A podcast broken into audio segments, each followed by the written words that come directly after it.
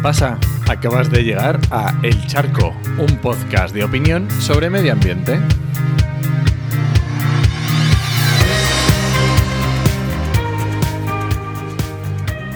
Soy Enoc Martínez, ambientólogo y profesional del medio ambiente, porque trabajo y me he formado para ello, y hoy voy a opinar sobre los pasos de fauna y la autoflagelación. Y es que en la comunicación ambiental tenemos cierta tendencia al catastrofismo, a decir que todo está mal, que todo está horrible, que todo va fatal, ¿no? ¿Y de dónde, de dónde viene? Pues no sé, siempre vemos el, el, vaso medio vacío, porque, bueno, normalmente las medidas nunca son suficientes, siempre nos parece que se puede hacer más por el medio ambiente y ahí estoy a tope y estoy de acuerdo, siempre se puede mejorar. Pero si esto lo juntamos con la tendencia patria a decir que lo propio está mal, que esto es a darnos golpes y con un autoflagenarnos, con, no sé, con un látigo, yo hago las cosas mal y mal y mal, que esto no se tendría que, seguro que los psicólogos y los sociólogos se lo han estudiado. Pero bueno, entonces claro, se junta el cóctel perfecto para que el catastrofismo sea algo continuado y, siempre igual en el mundo del medio ambiente o de la comunicación ambiental. Y la verdad es que cansa un poco. Eh, aunque entienda que sea, que sea justificada esa actitud, eh, la verdad es que cansa bastante. Eh, y la verdad es que no me canso de llevar la contraria cuando algún catastrofista, digamos, que se pasa de la raya en, redes sociales, ¿no? Y esto ocurre mucho con un tema muy concreto que es los pasos de fauna.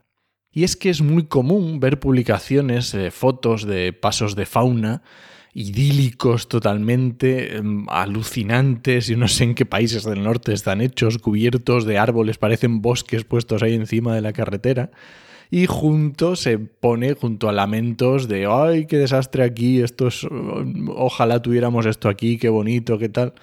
Así que por ello quiero hablarte de un trabajo de localización y caracterización de estructuras transversales potenciales para el paso de fauna en infraestructuras lineales de transporte.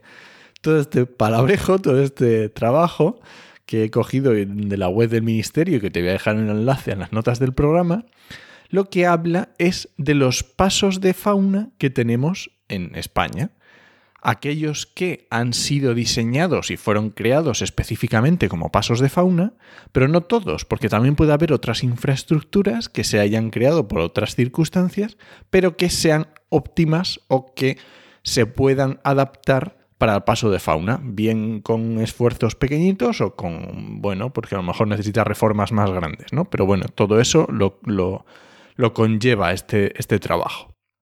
Y realmente es que quiero que lo veas por ti mismo, o sea, quiero que vayas y veas, vayas a las notas del programa, te dejo un enlace directo a la web del ministerio con un, un archivo KMZ que puedes utilizarlo, abrirlo en Google Earth, para que lo veas con tus ojos. Y es que veas el mapa de España, veas todos los, los waypoints, los puntitos de, los pasos, te vayas, hagas zoom, pinches y veas la, cada ficha, cada paso de esos tiene una ficha con un inventario de medidas correctoras de la fragmentación de hábitats en infraestructuras de transporte.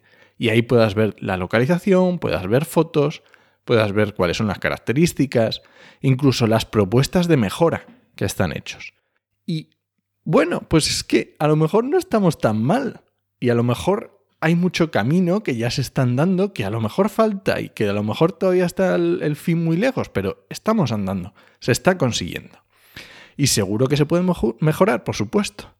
Pero para eso es por lo que se realizan estos estudios como el que te dejo. Incluso hay pasos que, que yo sé que existen, que los he visto cuando he visto por determinadas carreteras, que no están, no están inventariadas y a lo mejor es porque no cumplen las características de este estudio, bueno, no, no, lo sé, pero quiero decir que tampoco es que estos sean todos, o sea, existen más aún todavía. Así que para la próxima vez, cuando veas que alguien se queja exactamente de esto de los pasos de fauna, le podrías recomendar que vea alguna de estas 1358 estructuras transversales que han considerado en este estudio, que vaya, que las vea, que vea la foto, que vea la localización, localización y que vea que hay que sí, que nosotros también en España también hacemos trabajos que son muy interesantes y muy buenos. ¿Por qué hay margen de mejora? Por supuesto. Pero lamentarse y darse latigazos a uno mismo no va a solucionar el problema. Así que nada, este ha sido mi charco de esta semana y recuerda que este podcast pertenece a la red de podcast Podcastidae, que es la red de podcast de ciencia, medio ambiente y naturaleza, que vete a la página web porque hay podcasts súper chulos y alguno nuevo muy muy guapo.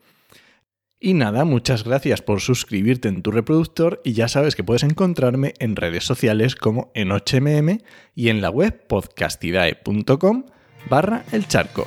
Te espero la semana que viene a la misma hora. Nos escuchamos.